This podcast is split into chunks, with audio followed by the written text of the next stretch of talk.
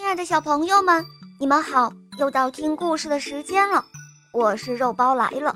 今天的故事是由河北唐山的杨志博小朋友点播的，你们听，他来了。姐姐你好，我叫杨志博，我来自河北唐山，我今年五岁半了，我喜欢听小小肉包童话故事《萌猫三零记》。嗯，好的，小宝贝。告诉我，你是一个小男孩还是小女孩呀？我是一个小男孩呀。那你今天想点播一个什么故事呢？我想点播一个故事，叫《小蜗牛办法多》。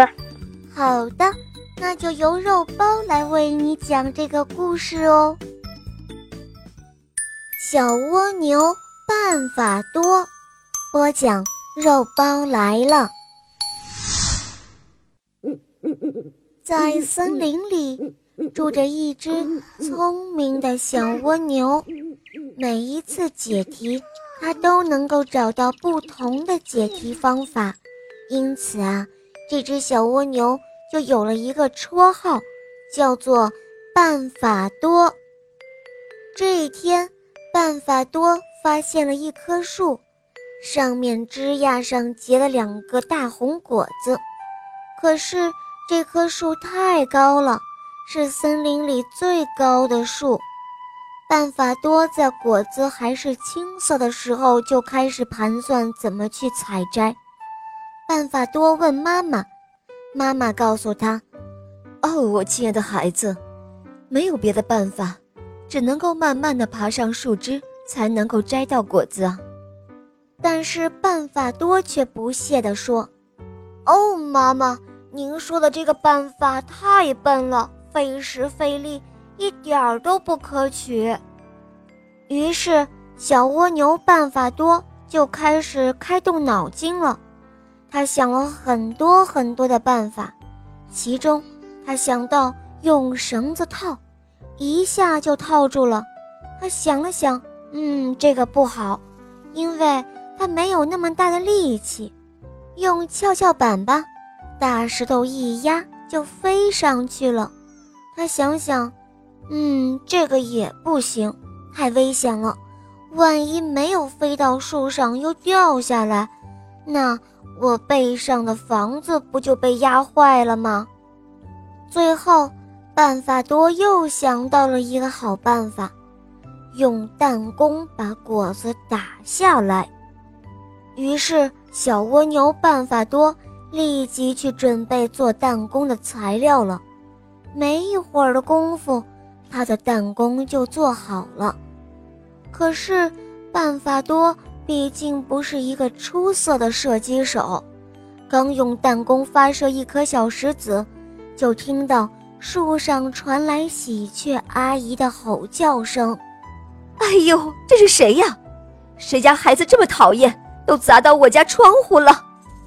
小蜗牛赶忙上前道歉：“呃，喜鹊阿姨，对不起，对不起，我是办法多，我在搞实验。”办法多一边给喜鹊道歉，心里一边盘算着：“看来这是一次失败的尝试，我得另想办法了。”于是，一计不成，又生一计。借助风的力量飞上去，应该比爬要快吧？可是怎么飞呢？嗯，我需要一把大伞。他一边想着，转悠了老半天，终于找到了一棵很大的蒲公英。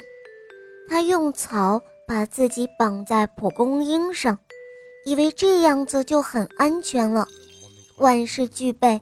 只等着刮风了，办法多，在树下等啊等啊，等的都快要睡着了。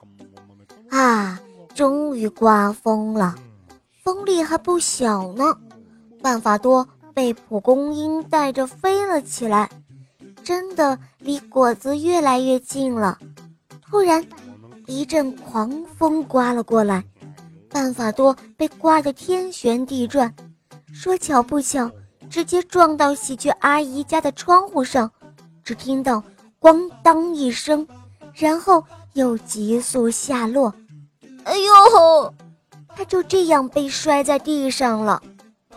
办法多可怜巴巴的看着树上成熟的果子，眼泪汪汪的自言自语说：“哼，还是听妈妈的话，爬上去吧。”于是，小蜗牛办法多爬呀爬，爬了很久很久，终于爬上去了。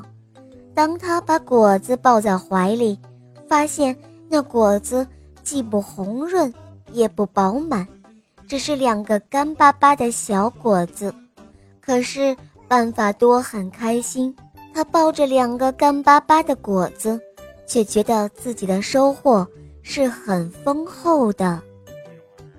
亲爱的小朋友，这个故事告诉我们，小蜗牛善于开动脑筋，面对问题总是能够想出很多解决办法，这是它的优点。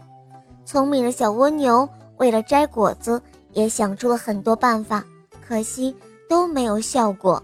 最后，它采取了妈妈提出的笨办法，却成功的摘到了果子。果子虽然是干巴巴的，可是小蜗牛却觉得自己收获丰厚，因为它懂得了一个道理：在实践中，有时候简单的笨办法。恰恰是最切合实际的，所以小蜗牛在心智上的收获是丰厚的。好啦，亲爱的小朋友们，今天的故事肉包就讲到这儿了。杨志博小朋友点播的故事好听吗？呵呵，你也可以找肉包来点播故事哦。小朋友们，赶快关注肉包来了，打开肉包的主页。来收听小肉包系列童话《萌猫森林记》，最快乐、最经典的小肉包童话哟！小宝贝们千万不要错过哟！好啦，智博小宝贝，我们一起来跟小朋友们说再见吧，好吗？小朋友们再见啦！小朋友们再见喽！肉包姐姐晚安，小宝贝晚安，肉包爱你哦。